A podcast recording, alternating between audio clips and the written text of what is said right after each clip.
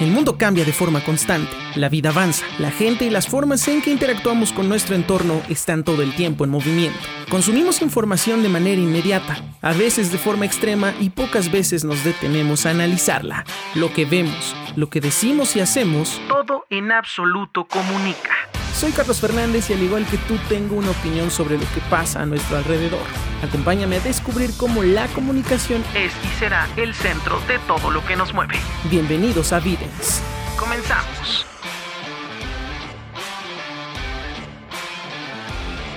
Hola, ¿qué tal? Bienvenidos a Videns Podcast. Yo soy Carlos Fernández. Muchísimas gracias por estar una semana más aquí conmigo en este podcast. Capítulo 8. Vaya, suenan ya muchísimos, pero creo que ha sido un trabajo bastante interesante esto de estar semana tras semana trayéndoles un nuevo episodio en este espacio que a mí me encanta. Disfruto mucho estar aquí con ustedes platicando, eh, desahogándome de ciertas cosas que ocurren y la verdad es que creo que ha sido ya un hábito muy chido el traerles estos capítulos semana con semana y prepararlos y que eh, pues hay pues no son muchas personas las que lo han escuchado pero que quienes lo han escuchado se llevan un rato agradable y tienen una, una buena opinión de estos, eh, de estos espacios. Hay quien me ha regañado por la vulgaridad por lo pelado que llegó a ser a veces pero hay quien se ha, se ha identificado con muchas situaciones que he contado. El anterior también tuvo muy buenos comentarios eh, creo que lo recibieron muy bien y creo que mucha gente también andaba con este tema y salió de algunas dudas y también empezó a ponerle atención a ciertas cosas y pues de eso se trata también este, este programa, no nada más de,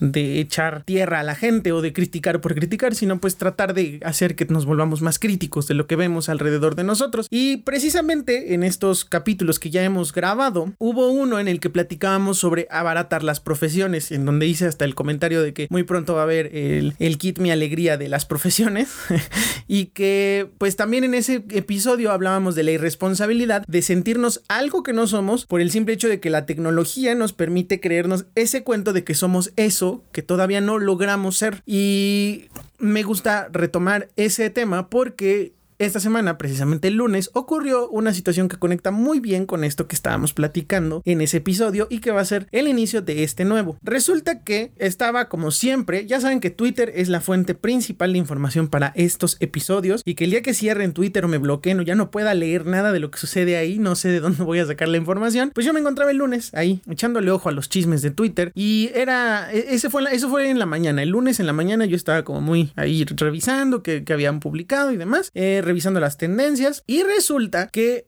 hay un periodista deportivo local aquí en Puebla que se llama Pepe Anán, que se ha vuelto uno de los principales críticos del Club Puebla de unos años para acá, eh, que ha revelado pues los malos manejos que hay en el club y que muchas de las cosas que de las que él habla fueron abordadas en este capítulo del que les estoy hablando, donde les conté mi afición por el Puebla, que es un equipo que a veces no se merecería que nosotros los aficionados lo quisiéramos como lo queremos porque nos ha tratado muy mal y la historia no nos ha beneficiado y porque a veces es como muy extraña su forma de proceder del club porque decide darle pues digamos voz a ciertos personajes que no tienen ni las credenciales para opinar de ciertas cosas pero pues digamos que estos personajes viven del club gratis y obtienen muchos beneficios y que me parece que la afición real debería de tener esa cercanía con el equipo y no nada más cuando se habla bien del equipo, ¿me entienden? Entonces no voy a entrar en más detalles, pero ese es como el tema principal que nos atañe. Y Pepe Anán ha hecho como muchas críticas acerca de lo que hace el equipo y de todo lo que sucede alrededor de él y de los malos manejos, de que si se lo van a llevar a Mazatlán y todo esto. Digamos que es uno de los principales críticos. Fue parte de la directiva de Lobos cuando Lobos ascendió a la primera división y que también tuvo un paso pues bastante efímero con mucha polémica y bueno, digamos que el tipo es un, un periodista deportivo con demasiada polémica. Tiene su propio programa de radio donde hace dinámicas y regala playeras y muchas cosas, ¿no? Todos los lunes publica en su portal de noticias eh, una columna que se llama En Contacto Deportivo, en donde habla de todo el acontecer poblano del, del deporte, de béisbol, de fútbol y casi siempre está como develando muchos temas de corrupción y de malos manejos en el pueblo. Entonces este lunes pues no fue la excepción, me la encontré, a veces me, me da gusto, me dan como ganas de leerla porque creo que te enteras de cosas que poca, pocas personas hablan o que que, por ejemplo, en los noticieros deportivos de Televisa a nivel nacional, pues evidentemente no van a abordar. Entonces, pues ahí me metí y pues evidentemente como él está más focalizado al tema local, pues se ha vuelto una voz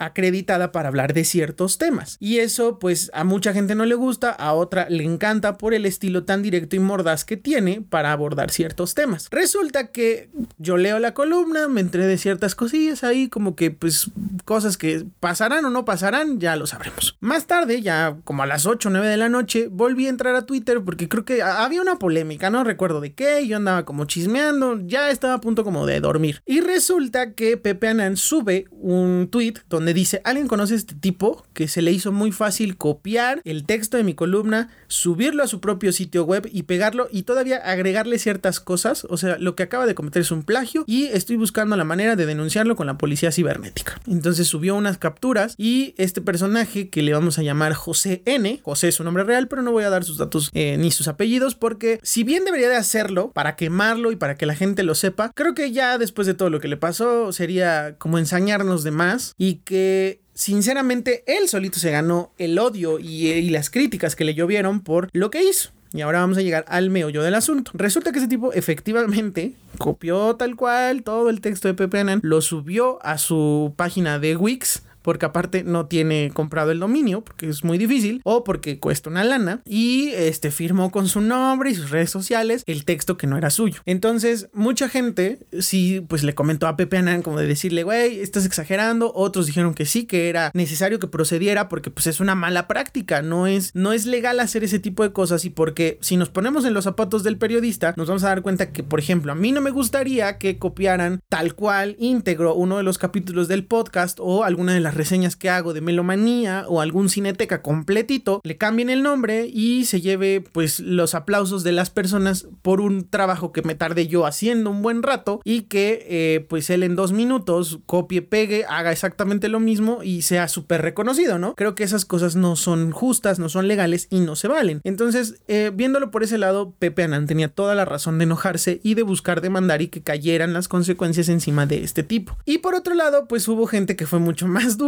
y más crítica, pero pegándole un poco a Pepe Anan, porque miren, resulta que hace como un año más o menos, o si no, tiene unos meses, que él en su programa de radio regala cosas, regala casi siempre playeras del pueblo originales, o ciertas marcas le mandan playeras y regala cosas. Entonces hubo una ocasión en la que Pepe Anan tuvo a mal regalar una playera del Puebla con la nueva marca que los viste, que es Umbro. Y resulta que el ganador fue, subió la foto a sus redes sociales y la marca se dio cuenta cuando subió la foto a Twitter que la playera que estaba regalando no era oficial del Puebla. Más bien era una copia pirata o un clon muy parecido a la original y la marca sacó un comunicado diciendo que la playera que estaba regalando Pepe Anan pues no era oficial de ellos y que tuvieran mucho cuidado con hacer eh, compras o con lleva, irse con la finta de que algunos productos piratas pues son de la marca. Entonces esto le llovió críticas completamente a Pepe Anan. Ya muchos detractores también ahí se colaron en el canal como para vapulearlo y pegarle con todo y pues él tuvo que salir a decir que él no sabía y o sea, se hizo un desmadre por no haber eh, revisado pues lo que regala. Y es que la neta sí se veía pues de muy mala calidad la playera y pues sí, sí, le tocó, le tocó recibir los chingadazos por no revisar las fuentes, ¿no? Eh, pues obviamente este escándalo lo ha venido persiguiendo eh, últimamente y en este asunto que pasó con lo de su plagio, un tipo que puso, ¿qué tan mal tienes que estar para que tu primera fuente de información a la que vas a plagiar sea Pepe Anán? Entonces pues ahí se hizo el debate, la dinámica y entre muchas personas que criticaron, obviamente yo también me subí al tren y lo critiqué y le pegué duro, pero me, yo, yo no me había subido al tren eh, desde el, saber que lo había plagiado. yo me subí al tren de la crítica cuando me enteré de esto. Resulta que uno de los tuiteros que se puso a investigar quién era este tipo José, se dio cuenta que era estudiante activo de la Facultad de Ciencias Comunicación de la UAP, de la Benemérita Universidad Autónoma de Puebla. Si no son de Puebla o no son de México, eh, pues la UAP es la, la, universidad pública más importante en el estado de Puebla. Entonces, pues eso vino a darle todavía más fuerte a que este güey pues había cometido un error terrible. Obviamente en ese momento volvió privada su cuenta de Twitter y bloqueó a muchos que lo criticamos. No sé si a mí me bloqueó, creo que a mí no, pero pues tiene privada su cuenta. Entonces, a fin de cuentas, sabía su error, sabía su pecado y donde yo me enojé fue precisamente en eso, que no es posible que siendo estudiante de comunicación te atrevas a plagiar y a copiar información de otros. No está bien, ni siquiera, vaya, no, me, no quisiera yo pensar que otras profesiones no sepan lo que es robar información. Es, es un error terrible y si quieren de novato, pero no puede ser posible que si este tipo, José, se hace auto llamar fotógrafo deportivo, periodista deportivo, especialista en el Club Puebla y deporte local, comete estos errores que obviamente en la universidad y fuera de la universidad son penados y son un error. Ahí fue donde yo me encabroné porque, a ver, yo estudié cuatro años una carrera y tengo casi tres años, casi cuatro trabajando y me he encontrado con muchas cosas de este tipo que me molestan y es muy molesto cuando viene de gente que se dedica a lo que tú haces. O sea, si fuera alguien que no sabe nada de esto, si fuera alguien, un inventado, un improvisado, pues bueno, dices, ay, es un güey ignorante, no, no, hay, no tiene caso armar un desmadre. Pero cuando estás activo, estudiando, cuando se supone que ya eres algo y presumes tus acreditaciones del club por todos lados, por todas las redes sociales y te autoproclamas periodista deportivo, no puedes cometer estos errores. Y yo comenté y lo, lo, leo tal cual como fue. Esto es lo que pasa cuando ciertos personajes creen que por hilar tres o cuatro palabras y tener un blog ya los hace periodistas deportivos. Y que lamentablemente estos personajillos baratillos, que lo único que hacen es hablar bien del Puebla a su conveniencia, porque les regalan playeras, porque les regalan boletos, porque les regalan todo, pues son a los que les gusta tener cerca al club, porque el club quiere que hablen bien de él. Y cuando llega alguien crítico,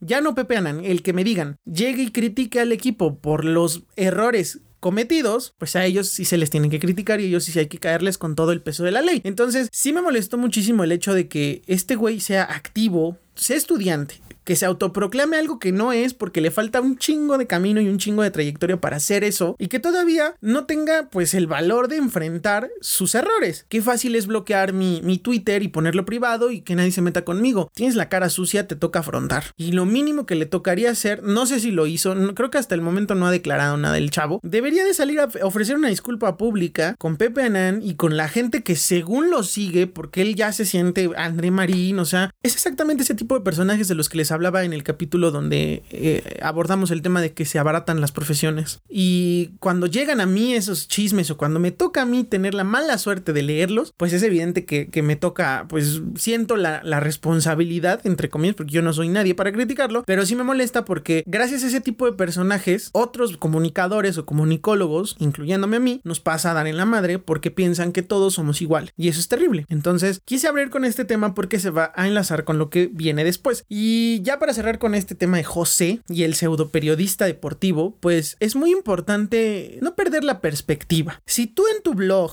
ya tienes 50 seguidores, 100 seguidores, porque les gusta lo que haces y porque lo que has hecho para ganar esos 100 seguidores ha sido original o has, le has puesto empeño y neta le has metido cabeza, pues sigue por ese camino. En mi caso, la página tiene 180 y tantas personas que la siguen. Son 180 y tantos likes y 200 y tantas que la siguen. Para mí es un chingo de gente. O sea, yo veo otros influencers de, de verdad o gente que es muy famosa que tiene hasta un millón de seguidores. O sea, ¿qué se sentirá que un millón de personas estén de acuerdo contigo? Y te defiendan a capa y espada, ¿no? Eh, pero creo que, y obviamente muchos de estos también tienen bots y se inflan sus cuentas por el tema del dinero, ¿no? Pero bueno, estos 180 y tantos seguidores o likes que tiene mi página se han venido cosechando. En un principio fueron amigos cercanos y familia, pero a partir de eso, los demás han llegado solitos por recomendación, porque se encuentran algún video, porque se encuentran alguna cosa que tiene que ver con la página y llegan y confían en tu contenido. Y lo mínimo que tú puedes hacer por esa audiencia real que te está siguiendo porque les gusta lo que tú haces, es ofrecerles algo de calidad, algo honesto, algo que hable de ti. Y yo sé que es muy difícil empezar eh, en cualquier cosa que tenga que ver con fama sin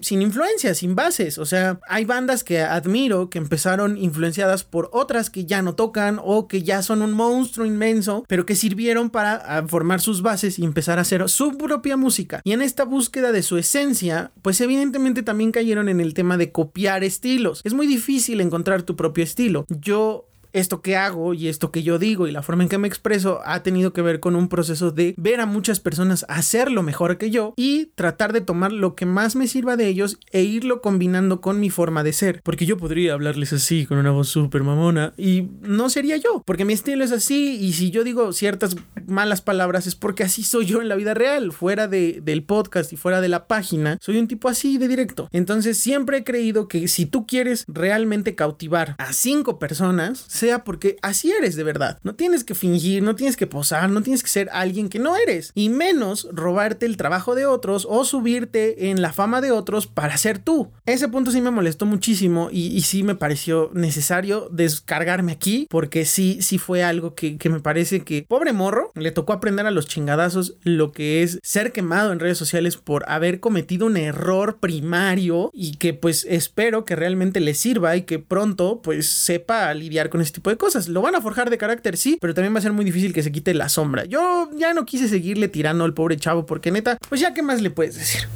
O sea, si el tipo de alguna manera eh, idolatraba a Pepe Anán, pues que tu ídolo piense que eres un pinche ratero, yo creo que ya es suficiente castigo, ¿no? Entonces es terrible. Y esto va a tener que ver con el hecho de que eh, igual hace un par de semanas, cuando estaba preparando el capítulo anterior, una mañana desperté y en Facebook me encontré un video viral. En este encierro los videos virales se han convertido en una fuente de entretenimiento casi, o sea, un hábito necesario, por lo menos encontrarte algo cagado de que reírte o algo con lo que te puedas encender un poquito de polémica y crear debate, ¿no? Resulta que ese día, pues yo desperté en la mañana, lo primero que chequé fueron mis mensajes, tenía ahí algunos mensajes eh, de amigos o cosas, ¿no? Entro a Facebook y veo que un amigo, la infancia, comparte un video de este programa que se llama Shark Tank, que es de, del canal Sony, creo que sí es de Sony, ajá, que pasan en, en televisión por cable, o sea que creo que ninguna de las cadenas de televisión abierta se atrevió ni a comprar el formato ni a comprar los derechos de transmisión para que la gente lo conociera. Si nunca han oído hablar de Shark Tank ni tienen idea de qué madres es eso, ahorita lo vamos a contextualizar muy fácil. Shark Tank es un programa de emprendedurismo y de empresarios en el que yo, Carlos Fernández, llega a Shark Tank, a un capítulo de Shark Tank y me encuentro con, si no son cuatro o cinco inversionistas muy importantes del país que tienen obviamente un chingo de trayectoria en, en, en las finanzas de México y del mundo y yo trato de venderles mi empresa o, venderles acciones de mi empresa para que ellos inviertan en ella y yo pueda tener pues un reconocimiento y empiece a hacer más dinero. Entonces han pasado un chorro de empresas así, microempresas que buscan ese impulso monetario para poder crecer y tener sucursales. Y de hecho la primera temporada que fue lo que la que yo más o menos vi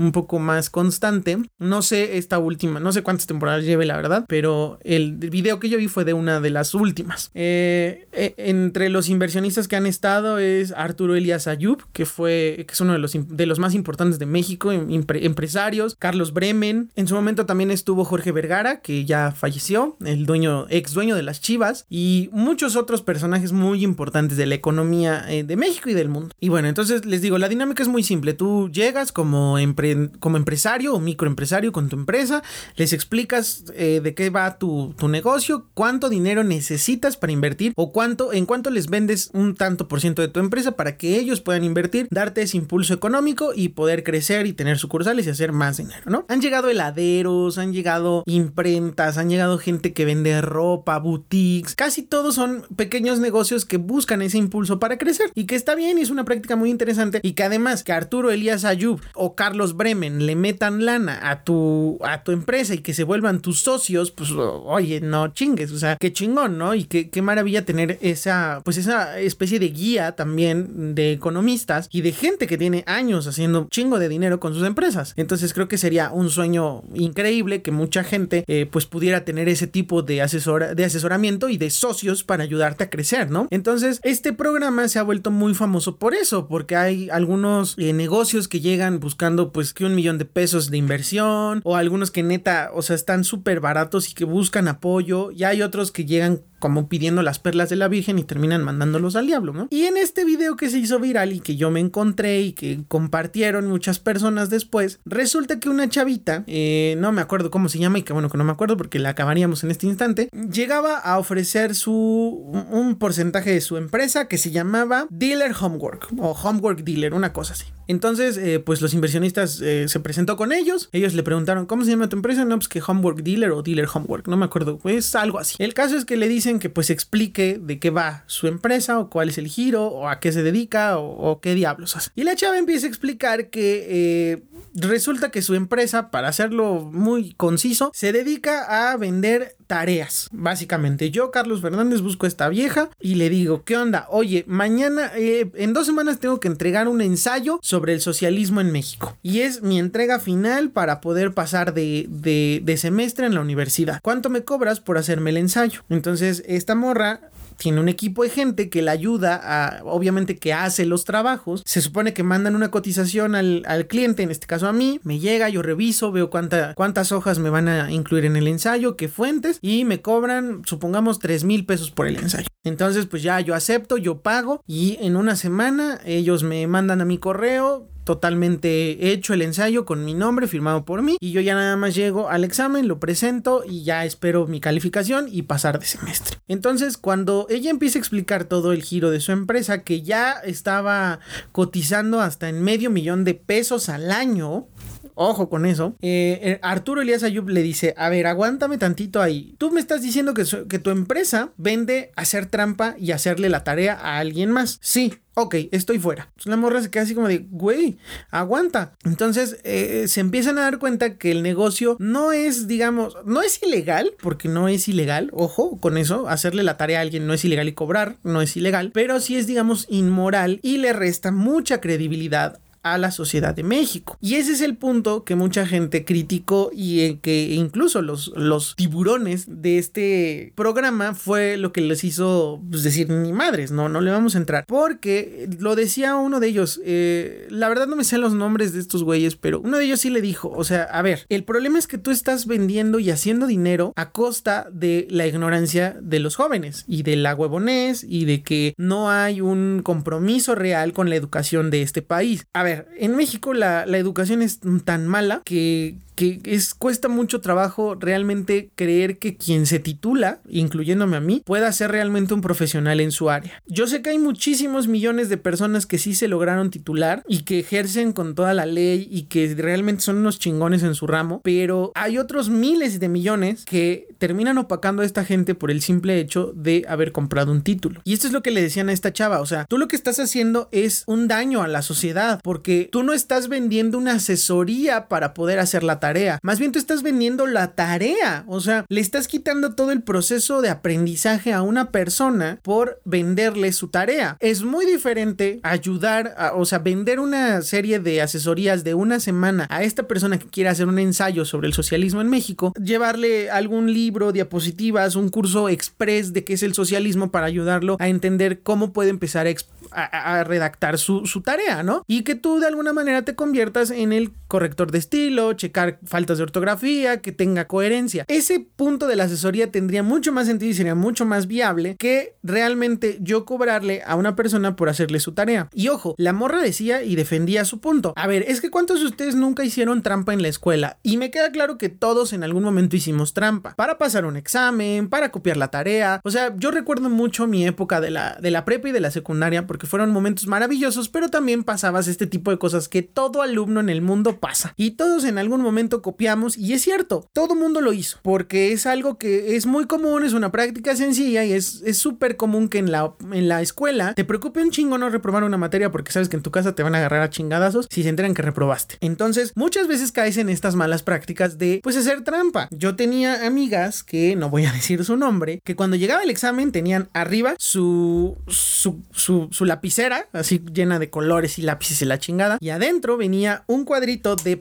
de papel, así como este, así chiquito. Este, lo ponían abajo de la lapicera. Cuando llegaba la hoja del examen, sacaban ese cuadrito, lo desenvolvían con mucho cuidado y venían todas las respuestas. Entonces lo único que ellas hacían era levantar un poquito la hoja y anotar. Y muchas de esas personas llegaron a pasar al cuadro de honor donde solamente los cerebritos o los que tenían 10, 9 y 10 o promedios de 9 se subían al estrado a recoger un diploma. Yo fui de esos, pero a ver, hay mucha diferencia. Yo sí me neta sí estudiaba y sí le metía mucho interés y mi jefa me traía corto estudiando. En matemáticas sí yo siempre fui tremendamente un imbécil hasta la fecha, pero y siempre fue la, la materia en la que más mal la pasé, pero en todo lo demás, lo que era ciencias naturales, química y esas madres, pues sí trataba de estudiar, de estudiar, de estudiar y mis papás nunca me exigieron un 10, o sea, nunca me decían como de si no sacas 10 te vas a la chingada, no, siempre fue, mientras no repruebes y mientras saques arriba de 6, estás del otro lado. Con nosotros no tenemos un pedo, no buscamos que seas un, que tengas, eh, que estés encerrado toda la vida estudiando, no, llévatela leve, solo no repruebes, porque aparte pagar un, un examen reprobado, aguas, o sea, era gastarte más o menos lo que la mitad de una colegiatura para reponer una materia, entonces era como de no mames, también ponte a pensar, fui a escuela privada y era pues una chinga, ¿no? Entonces, a mí nunca se me hizo difícil la escuela. Yo sabía que era hacer algo sencillo, era como hacer un viaje de punto A a punto B y regresar de punto B a punto A y hacer la tarea no era difícil para mí. Yo sabía que si tenía que copiar la monografía de Miguel Hidalgo y buscar datos importantes en internet, los buscaba, copiaba la monografía, le ponía print, lo pegaba y entregaba mi tarea el otro día. Se me hacía muy simple y muy sencillo. Y entiendo que hay muchas personas que se les hace súper difícil poder hacer este tipo de cosas, ¿no? Y que recurren a esto. Y yo nunca, nunca, nunca compré un tarea. Sí copié en un examen, claro que sí, sí lo hice. También en algún momento de esas cosas que la maestra pasaba fila por fila a revisar la tarea, pues obviamente le decías a tu compa, ¿no? Porque se te olvidaba, porque ya no te dio tiempo al día anterior, o porque neta se te fue el pedo, o no anotaste la tarea de la semana y le decías, no seas culero, déjame copiarte la tarea. Y sí, pues te daban su libro y sobres, le copiabas, estuviera bien o estuviera mal, la cosa era entregar. Entonces, en ese punto la morra tiene razón, pero acá el problema real es que esto ya es una red digamos, una empresa cimentada en un, pues en una mala práctica, porque pensemos, y eso fue lo que a mí me, llamó mucho más la atención y que creo que fue lo más difícil de entender y que mucha gente minimizó, obviamente, que es el hecho de que, a ver, tú eh, contratas los servicios de esta morra. Ah, porque aseguró que ella no ayudaba a pasar exámenes. Entonces, es exactamente lo mismo. O sea, si tú compras un examen respondido para pasar el examen que estás a punto de reprobar, estás haciendo lo mismo. No estás aprendiendo nada y estás pasando a la mala, sin aventarte el castigo de haber reprobado una materia. Pero bueno, resulta que eh, me puse a pensar, a ver, ¿qué va a pasar si, si yo le contrato sus servicios a esta vieja? Y le pido un ensayo del socialismo en México, que es el, o sea, es lo último que necesito entregar para poderme eh, terminar con todas mis materias de la universidad y ya titularme. A lo mejor dices, ay, güey, es un, es un trabajo, es para pasar la materia, sí, pero cuando llegas y te gradúas de la universidad sin saber absolutamente nada de tu carrera o sabiendo lo mínimo, ¿cómo diablos te titulas de lo que sea Pensemos de arquitecto, de doctor, o sea, pensemos en, digamos, en las carreras más esenciales en la sociedad, las más importantes de este momento. Pensemos en la de médicos, que es como lo que está en boga y lo que nos ha mantenido en casa. ¿Cómo yo llego a, a mi graduación? de médico y con mi toga y mi birrete recibo mi título, mis documentos, si sé que lo que lo que yo escribí sobre la penicilina y sus usos en un ensayo o en mi tesis, no lo escribí yo y no tengo ni puta idea de lo que es. ¿Cómo me paro a pedir trabajo a un hospital o cómo, cómo puedo decir que soy doctor realmente si en realidad pues no sé nada? Y es un peligro que yo tenga cédula profesional y que me acredite como doctor cuando sé que absolutamente todo lo que hice en la carrera o más de la mitad no lo sé hacer porque yo no lo escribí, yo no lo sé, no es mi conocimiento y con qué cara voy y pido trabajo, con qué cara digo que yo sé hacer una operación a corazón abierto. O sea, ya sé que me estoy yendo muy exagerado, pero no es tan exagerado pensar así. ¿Cuántas personas habrán comprado un título y ejercen allá afuera como si fueran, ah, no mames, soy médico general y ya doy eh, consultas desde casa? ¡Qué pinche miedo! Y esto es lo que la morra no entendió cuando le dijeron, a ver, es que lo que tú estás haciendo es un daño a la, al avance pues, de la sociedad en México, porque entonces estás alimentando a la corrupción, a la huevonés, al todo lo saco fácil, al con dinero baile el perro, o sea, ese es el daño más grande. Y mucha gente me dijo, no, güey, no mames, es que lo que está haciendo la vieja es este, oferta y demanda. O sea, es hacer negocio con los pendejos. Sí, claro. Y estoy de acuerdo. Hasta ahí está, está bien que su negocio, viéndolo fríamente, se aproveche de los incrédulos, de los pendejos, como, como me lo dijeron algunas personas. Pero lo que no se ponen a pensar es las consecuencias de que esos pendejos se titulen de, de, cualquier profesión y que ejerzan con un título que no se ganaron y que compraron y que es ilegal y que caigas en manos de un médico que no es médico. Esa es la verdadera consecuencia de estas prácticas. Y evidentemente los, todos estos güeyes le dijeron, ni madres, no vamos a ver. Ella pedía creo que un millón de pesos para invertir y poder este, tener más gente trabajando eh, para, la, para los chavos que le pedían tareas. Y obviamente la mandaron al diablo y le dijeron, no, no te vamos a ayudar porque lo que tú estás haciendo es un negocio de corrupción y lo que tú estás haciendo es hacerle más daño a la sociedad en México y a la educación, al nivel educativo tan mediocre que tenemos en este país, con el hecho de venderles la tarea a tus, a, tus amigos o a, tus supuestos clientes. Ahora, pensemos por el otro lado, le hacen una tesis aunque la vieja no dijo que vendía tesis, pero pudiera pasar que le vendiera la tesis de grado de licenciado a un abogado súper bien escrita, con unos, o sea, chingona. Y este tipo, por haber pagado 10 mil pesos por esta tesis, se titule y al rato ande ejerciendo parándose el cuello diciendo que él es abogado, cuando la persona que escribió esa tesis vive de hacerle la tarea a otros para que otros brillen. O sea, está cabrón, es un tema muy difícil. Yo solamente una vez vendí un ensayo y fue un ensayo sobre la homosexualidad, creo, no me acuerdo de qué fue, porque yo trabajaba en una universidad y pues tenía, o sea, había muchos becarios y que se acercaban. Y un día esta chica me preguntó, oye, ¿tú me podrías echar la mano? Es que mira, tengo que entregar un ensayo de tal y tal. Eh, y si no lo entrego, me van a reprobar. Y neta, yo no tengo ni idea de cómo hacerlo. Eh, por favor, échame la mano, no seas malo. ¿Cuánto me cobras? Sinceramente, yo la vi tan desesperada que le dije, porque incluso le dije, o sea, ¿por qué no mejor si quieres tráete lo que has escrito y yo te echo la mano y te digo que sí, que no y cómo lo puedes ir armando? No, es que ya no me da tiempo. O sea, yo entrego,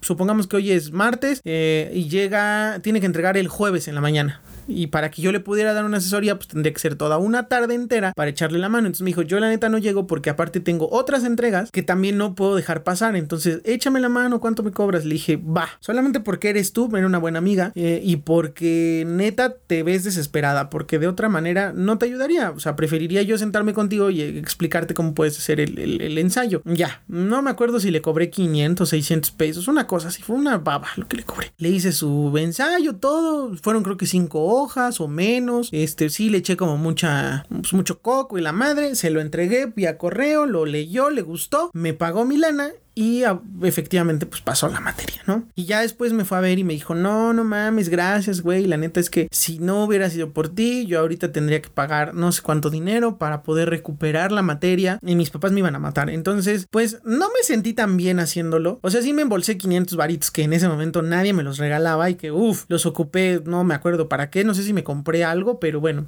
El punto acá es que ella me dijo, lamentablemente, pues o sea, yo presenté el ensayo y cuando me preguntaron de lo que escribiste, pues medio sabía porque yo no lo leí, o sea, yo nada más llegué y lo entregué. Y ese es el problema con esta morra que vendía esto o que su empresa se dedica a eso, que cuando tú llegues a un trabajo donde se supone que eres experto en algo, profesional en algo, te pregunten ciertas cosas y no tengas ni la más remota idea. Por el simple hecho de que compraste el título, porque compraste la tarea, porque no pusiste a trabajar esto, que es lo más importante, el cerebro. Entonces, eso tiene que ver mucho con un hecho que a mí me da muchísima risa. Miren, yo ya se los había dicho antes, yo no comulgo ni creo en, en el coaching de vida, ni en los libros de autoayuda, ni en ese tipo de cosas. Yo soy, pues no enemigo, sino me alejo mucho de ese tipo de cosas porque a mí no me gustan, no me llenan, ni me hacen bien ni mal, no me aportan nada. Pero últimamente se ha hecho, eh, hay una página incluso en Facebook que se llama Mentalidad de Tiburón y este contenido y este concepto tiene que ver con el emprendedurismo, con motivación, coaching de vida para ser una persona exitosa. Y pues yo me he vuelto muy fan de los memes de esta, de esta cosa que se llama mentalidad de tiburón. Pero el concepto no nace de un mame o de una burla. La mentalidad de tiburón existe y según es escrita por Manuel Sotomayor, el Shark, así le dicen. Este güey escribió un libro que son las 13 leyes de la mentalidad de tiburón, que honestamente no he leído ni voy a leer, ni me interesa leerlo, porque ya sé más o menos hacia dónde va. Son consejos, pues, de, de alguna manera genéricos que basan su ideología en el tú eres imparable. Tú eres tan grande como tú decidas. Mm, o sea, este tipo de consejos que son decirte lo que ya sabes, en otras palabras, que suenan bonito y que según te motivan, conmigo no van. Porque si yo ya sé que yo puedo llegar a ser alguien importante va a ser por mi propio esfuerzo. Y no necesito que el Shark Sotomayor me lo diga en un libro donde me diga que cuesta el libro 180 pesos y que me diga tú eres imparable y tú vas a ser tan grande como tú quieras. Pues claro, el que se va a chingar soy yo, el que va a tener que, buscar conseguir ser eso soy yo. Y no voy a pagar 180 varos para que llegue otro güey a decirme lo que ya sé. Y que obviamente hay mucha gente que pues tal vez sí necesita de este tipo de contenidos y que lamentablemente sí son de ayuda en ciertas personas, pero en muchas otras es un daño terrible porque pasa lo mismo que con las profesiones abaratadas. Se empiezan a creer empresarios cuando no lo son. Ser empresario no es ir a este grupo de encuentro donde con solo dos aplicaciones vas a poder hacer un millón de pesos a la semana o no sé cuántos miles de dólares, según te dicen. Eso no es ser empresario, no es ir a un disque seminario donde te dicen que lo que tienes que hacer es tener un iPhone o un buen teléfono de quinta generación o de la generación que ustedes me digan, ir a los restaurantes de la zona más cara de Puebla o del lugar donde vivan, pedirte una limonada, tomarle una foto, subirla a tu perfil de Facebook y decir, aquí cerrando negocios. Eso no es ganar dinero ni es ser empresario. Eso es que te vean la cara. Y yo no voy con esto y este tema de la mentalidad de tiburón ya tenía ganas de traérselos porque precisamente con el tema de, la morrita de Shark Tank, que, que según se enfrenta a estos verdaderos tiburones de la inversión, de la economía, que tienen multinacionales que ganan un chingo de dinero y que cotizan millones de dólares incluso, eso sí tienen una mentalidad ganadora de empresario. Y esas personas sí son a las que tenemos que acercarnos y necesitamos una motivación porque son expertos, porque les llevó años llegar en donde están. No nada más acercarnos porque, ah, vaya, en Facebook a cada rato como empecé esto del podcast, me llegan muchas, eh, muchas pautas o publicidad de comienza tu podcast. Yo, yo soy eh, Ramiro Buendía y te voy a enseñar las 10 claves para tener un podcast exitoso. No te rindas. O sea, güey, gracias, no, no te rindas. O sea, uh, o ten un buen tema del que hablar. Claro, porque prefiero hablar de, de, del agua y sus componentes. O sea, este tipo de, de, de mentalidad o de supuesta forma de ser exitoso, que es más bien un créetela, un tú eres inmenso, un tú puedes, tú eres tan grande como tú quieras serlo, es pues es una especie como de placebo que te haces tú solito para creerte algo que no eres. Y el problema no es llegar a creerlo, porque tú puedes leerlo y a lo mejor tomarlo lo que mejor te convenga de esas 13 leyes del, del ser mentalidad de tiburón. Está bien, sacas lo más importante, les decía, como el, el asunto de las influencias. Puedes retomar ciertos puntos importantes de las personas que admiras, acoplarlas a tu forma de ser y darles tu propio estilo. Eso está bien, con eso no estoy peleado, con eso eso debería de ser el proceso creativo para formar cualquier cosa que tú quieras hacer. Donde no estoy de acuerdo es que por el simple hecho de leer un libro de 180 pesos donde te dice que son 13 leyes las que te van a hacer una persona exitosa, lo empieces a, proyectar en algo que no eres. He visto muchos canales de live en, en Facebook. Eh, hay uno que no voy a mencionar que ah, tengo una tirria con ese canal porque invitan a gente experta en ciertas cosas que evidentemente no son expertos en absolutamente nada, que solamente se visten bien, usan relojes disque caros y disque publican en ciertos lugares sus consejos de marketing. Me aventé un, un programa especial de gente emprendedora. Yo conozco gente emprendedora, o sea, gente que de verdad le ha chingado y que ha buscado las oportunidades y que neta no son eso que se ve en, en esas entrevistas piterísimas que les hacen a los disque emprendedores y expertos en marketing. No, ah, no saben la sarta de estupideces que dicen y, lo terrible que es ese contenido porque la gente que los invita realmente creen que sí son expertos. Me tocó ver este especial donde incluso uno tenía un podcast. Yo acababa de estrenar Evidence, tenía como uno o dos capítulos ya al aire y este güey decía que él tenía un podcast donde daba los consejos más importantes para ser un gurú del marketing. Le preguntaron cosas de que, a ver, ¿cómo le haces tú para... Ah, porque incluso él, él era asesor y no sé qué madre que ya tenía clientes, una cartera de clientes súper inmensa, donde tenía clientes súper importantes de Puebla y que él había creado logos y marcas que son ya multinacionales. Empezó, le empezaron a preguntar así como a ver, ¿tú qué haces cuando das una asesoría? No, pues lo primero que tengo que hacer es checar sus debilidades. Ajá. Y después, pues hacer un planteamiento estratégico de cómo hacer que sus redes sociales sean lo más importante, porque el mensaje es la clave. Y la gente que estaba ahí realmente estaba escuchando en hebreo las palabras de este güey porque estaban con la boca abierta cuando es algo que te explican en el primer semestre de cualquier carrera que tenga que ver con marketing, publicidad o comunicación.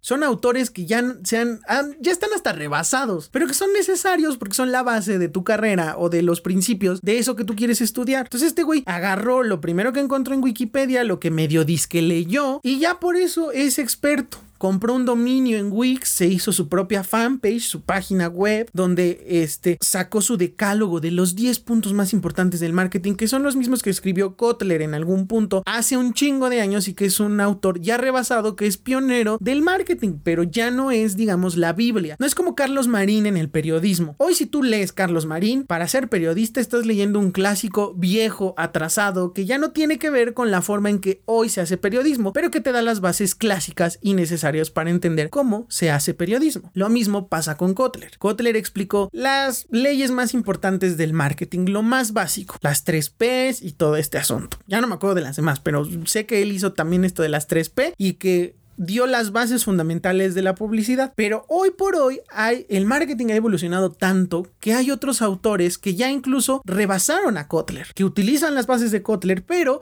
que ya están acopladas a los tiempos que vivimos. Kotler no vivió en una era digital y no puede hablar de la era digital porque no la conoció. Dio vestigios de lo que pudiera ser la publicidad, eso sí, pero no vivió la era digital, no le tocó el branding digital, no le tocó el neuromarketing, no le tocó toda esta nueva tendencia de mercadotecnia que hay hoy en día. Entonces ya no puedes tomar eso como tu principal fuente de información. ¿Es una base necesaria? Claro, pero hay otros autores que se han encargado de actualizar esas ideas y de acoplarlas a los tiempos que hoy vivimos. Y de ninguno de esos nuevos habló este güey. Entonces me meto a su página porque yo ya estaba como muy interesado en saber las 10 leyes del marketing para ser famoso, ser impresionantemente rico. Y dice cartera de clientes, así en su menú. Me meto a la cartera de clientes y lo que me encuentro es su currículum. O sea, una cosa es tener tu cartera de clientes como tu portafolio de clientes, porque eso existe, que es donde tú pones, trabajé en la campaña Love Story de Movistar Argentina. Si ya vieron el capítulo anterior, se, darán cuenta de que estoy hablando. Fui el encargado de hacer el guion y fui el director de cámara de, ese, de esta campaña con un video de tres minutos. Eso es un portafolio de clientes donde explicas qué participación tuviste, cómo se llamó la campaña, los posibles resultados que tuviste, pero no tu currículum, no donde dices formación Escuela Cadete Juan Escutia. Cursos, cómo hablar en público por parte de... O sea, eso no es tu cartera de clientes. Tu cartera de clientes es la gente a la que has logrado convertir, posicionar, ayudar con lo que tú sabes. No es tu currículum. Y este güey dice que su cartera de clientes es su currículum, que a toda madre. Y después de eso viene este, lo que les digo, su podcast. Ah, me metí. Aparte está en Spotify. Me meto y es una cápsula como de 7 minutos. No es un podcast, es una cápsula.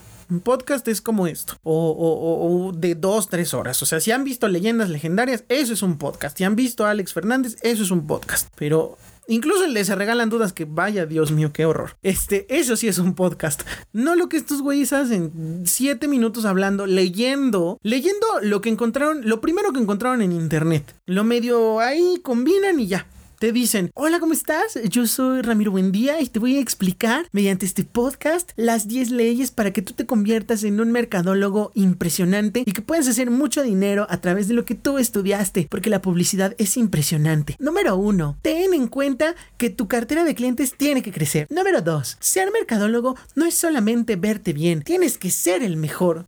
Nada tiene que ver con mercadotecnia, nada de lo que dicen esos güeyes es la verdad absoluta. Y estos güeyes tienen mucho que ver con el emprendimiento distorsionado. Con esta gente que anda con sus disque Rolex, con sus blazers azules, su camisa Lacoste, sus pantalones entubados y sus mocasines cafés por la, por la calle y con su vaso de Starbucks. Eso no es un emprendedor real ni es un empresario, ese es ser un mamón, poser, un posado que está utilizando lo que un güey que no sabe absolutamente nada de marketing, le dijo que es lo correcto para pretender ser exitoso. Yo me puedo vestir de traje y salir y hablar con ustedes así y hacerles creer que yo soy un gurú de la información y que yo soy el comunicólogo que México y el mundo esperaba por el simple hecho de cómo me he visto. Pero si yo con lo que digo y con lo que pienso y con lo que expreso no llego a ningún lado, claramente no soy ni un gurú, solamente soy un imbécil vestido de traje que habla puras estupideces. Y este emprendimiento distorsionado y esto querer ser tiene que ver mucho con sus frases. O sea, hay unas frases terribles del emprendimiento. O sea, como ponme al frente de los lobos y me volveré el líder de la manada.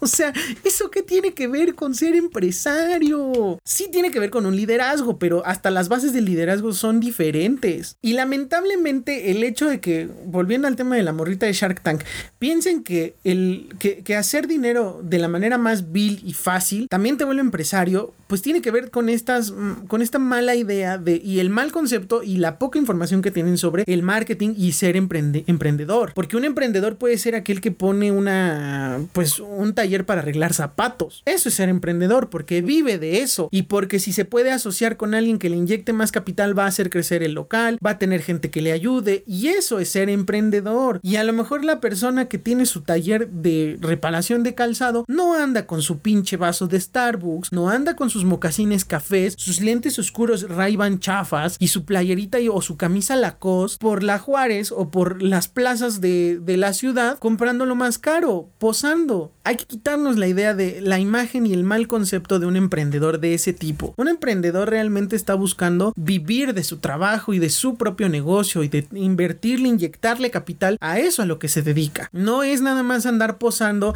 y tomarte una foto con el, con el volante de tu Mini Cooper o, o de tu Mercedes Benz que fuiste a ver a la agencia y que por mamón te subiste y le tomaste foto para decir otro día en la oficina. Eso no es ser emprendedor, eso es ser falso, eso es vender una mala imagen y eso es sumar más al emprendimiento distorsionado. Una cosa es querer ser emprendedor, querer ser disque empresario e inversionista y otra realmente serlo y vivir las dificultades de serlo. Mi coach del entrenamiento, y esto es para ya ir cerrando el capítulo, tiene su propia eh, empresa de alimentos fitness que la verdad yo no los he podido probar porque también pues es una lana, ¿no? O sea, tampoco es tan fácil, pero hay gente que neta paga para, para que ella les cocine una semana y para tener una dieta estricta y combinarla con su ejercicio. Y ella vive de eso y de vender brownies fitness. Y gracias a eso ella sobrevive y aparte es entrenadora de CrossFit y demás. Pero eso es ser emprendedor. Y ella no anda con su pinche Rolex, ni anda con su vaso de Starbucks, ni anda mamaseando que tiene lo que no tiene, ni anda diciendo que ella es la gurú de la mercadotecnia. Ese es un claro ejemplo de lo que es un emprendedor real de carne y hueso, que está buscando asociarse con gente, que busca eh, que en los eventos de CrossFit le den chance de poner su stand de brownies, para que la gente conozca su producto. Esa es la verdadera mentalidad de tiburón de un emprendedor. No el levantarte todos los días y decir, soy imparable, soy un tiburón,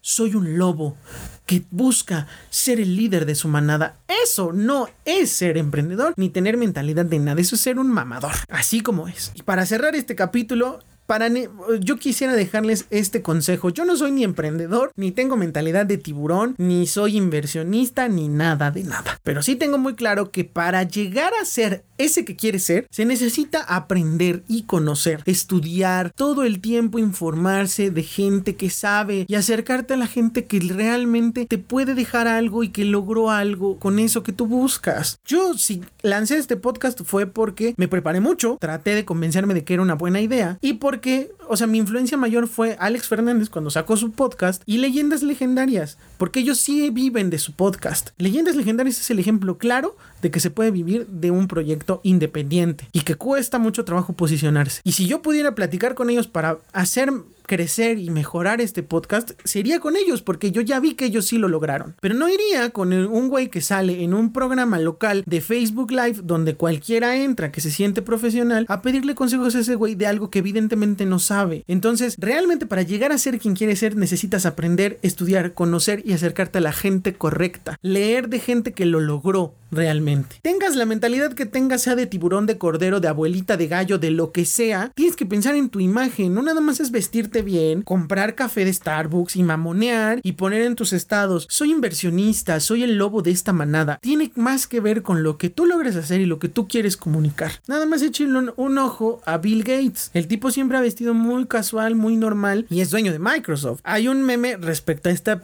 este pedo de la mentalidad de tiburón que dicen, vato, Bill Gates sí dejó de estudiar, pero dejó Harvard, carnal. No dejó el Cobaep o el Cebetis. O sea, hasta en eso hay que ver las proporciones. Sí dejó Harvard para poder fundar su propia empresa de computadoras y que hoy es una de las marcas líderes, así como Steve Jobs, así como el güey que creó Facebook, Mark Zuckerberg, así como todos los que han hecho algo importante, así como el güey que creó Uber, pero ellos ya tenían un trabajo y una perspectiva clara de lo que iban a hacer y ellos no andan mamaseando con su vaso de Starbucks ni andan subiéndose a su Tesla tomándole fotos al volante. Es muy diferente el de verdad ser emprendedor, inversionista, empresario real al querer proyectar que yo soy una persona de éxito porque tomo café de Starbucks. Dejen de pensar así, quítense esos estereotipos, porque lo que comunicas y lo que pretendes construir a tu alrededor depende precisamente de ti. Que tú vistas Chanel, que tú vistas eh, Louis Vuitton, que tú vistas Gucci o lo que tú me digas, no te convierte en empresario ni en millonario. Eso que les quede bien claro. Y perdón si me molesté y si me emprendí, pero es que este tema sí me traía ya un poco molesto por el tema de, de que de cómo la mala imagen del emprendedor y del empresario está por los suelos por este tipo de consejos. Yo no digo que el libro de Manuel Sotomayor que el Shark sea bueno. A alguien le habrá de servir, pero no te tienes que casar con esa forma de ser, ni dejar que cualquiera venga y te aconseje de algo. Ni siquiera lo que les estoy diciendo yo es la realidad o es la verdad absoluta. Pero sí me molesta y, y critico mucho este tipo de situaciones porque la gente se empieza a volar y empieza a creerse algo que no es. Y hasta en su forma de ser cambian y es súper molesto ver gente que se crea algo que no es y que les hace falta años y años y años de experiencia para poder presumir algo que no lo son en este momento. Hasta aquí el capítulo 8 del podcast. La verdad terminé enojado, terminé molesto, pero muy desahogado, sinceramente. Cuéntenme, ya saben, a través de mis redes sociales. En Facebook me encuentran como Carlos Fernández o como arroba soy Carlos las tres últimas con mayúscula. Si conocen a alguien con mentalidad de tiburón o que comulgue con estas ideas y cuéntenme qué les parece, ustedes qué ven, qué perciben de esta gente que pues que se casa con estos disque gurús y que malinterpretan y malentienden muchos conceptos y los llevan a su vida diaria. También me pueden contactar, ya saben, por Instagram como arroba el tal Carlos Fernández. Ahí me encuentran, me pueden mandar mensaje, platicamos. Pero de verdad me gustaría, me gustaría saber ustedes qué opinan de esta gente con, con esta supuesta mentalidad y que realmente se sienten empresarios, inversionistas y que ya el siguiente lobo de Wall Street está ah, viviendo con ustedes comparte con ustedes un cafecito de Starbucks. ¿Y qué opinan de estos estereotipos? Realmente eh, es un tema muy interesante de analizar en temas de conducta, sobre todo de cómo eh, engañamos a nuestra propia mente de ser algo que no somos por el simple hecho de proyectar algo y también por llamar la atención, claro. O sea, un día hagan el experimento, vístanse con blazer azul, su camisita de marca, perfúmense y vayan a alguna plaza y traten de hablar con alguien y díganles, no, es que yo soy empresario, güey, yo hago esto, yo aquello, aquello. Y vean cuánta gente va a caer y cuántos van a decirles por favor no seas ridículo, hermano. Ahórrate, ahórrate la quemada, porque es terrible, es terrible. Y, y, pues volvimos al punto de abaratar las profesiones. Es un tema terrible que hay que tener mucho cuidado con lo que, con lo que se hace. Y Evidentemente, nunca apapachen el plagio, traten de ser originales y si están buscando esa esencia, cuesta mucho trabajo llegar a encontrar quién eres realmente. Entonces, es mucho trabajo, es mucho consumir, mucho informarse, mucho ir construyendo de a poco quién quieres ser, pero solo se logra aprendiendo y, informándote y siendo responsable de lo que quieres comunicar. Entonces, ese es el único consejo que yo les dejo en este capítulo. Espero que les haya gustado mucho. Eh, ya les di mis redes sociales, así que pues espero que me puedan comentar ahí qué les, qué les parece, qué les pareció este capítulo y si conocen algún tiburón, este, por favor, díganles que, que, el Starbucks no es necesario, ¿eh? que no, no es necesario ahí mamasear con dinero que no tienen eh, y que es terrible y que está mal y que es muy feo fingir algo que no son. Yo soy Carlos Fernández, espero que les haya gustado mucho este capítulo, yo me despido, nos escuchamos la próxima semana, les mando un abrazo, cuídense mucho y acuérdense que si ustedes están al frente de la manada, probablemente ustedes sean el líder de esa manada, porque ustedes son imparables. Cuídense mucho, yo soy Carlos Fernández, nos escuchamos la próxima semana. Esto fue Videns Podcast, bye. Aquí termina este capítulo de Videns. Muchísimas gracias por escucharlo. Si te perdiste mis redes sociales, te las recuerdo. En Facebook me encuentras como arroba soy Carlos FDZ, las tres últimas con mayúscula, y en Instagram como el tal Carlos FDZ, sin espacios y todo con minúscula. Sígueme para estar en contacto conmigo y para que conozcas un poco más de los contenidos que realizo. Nos escuchamos pronto en un nuevo capítulo.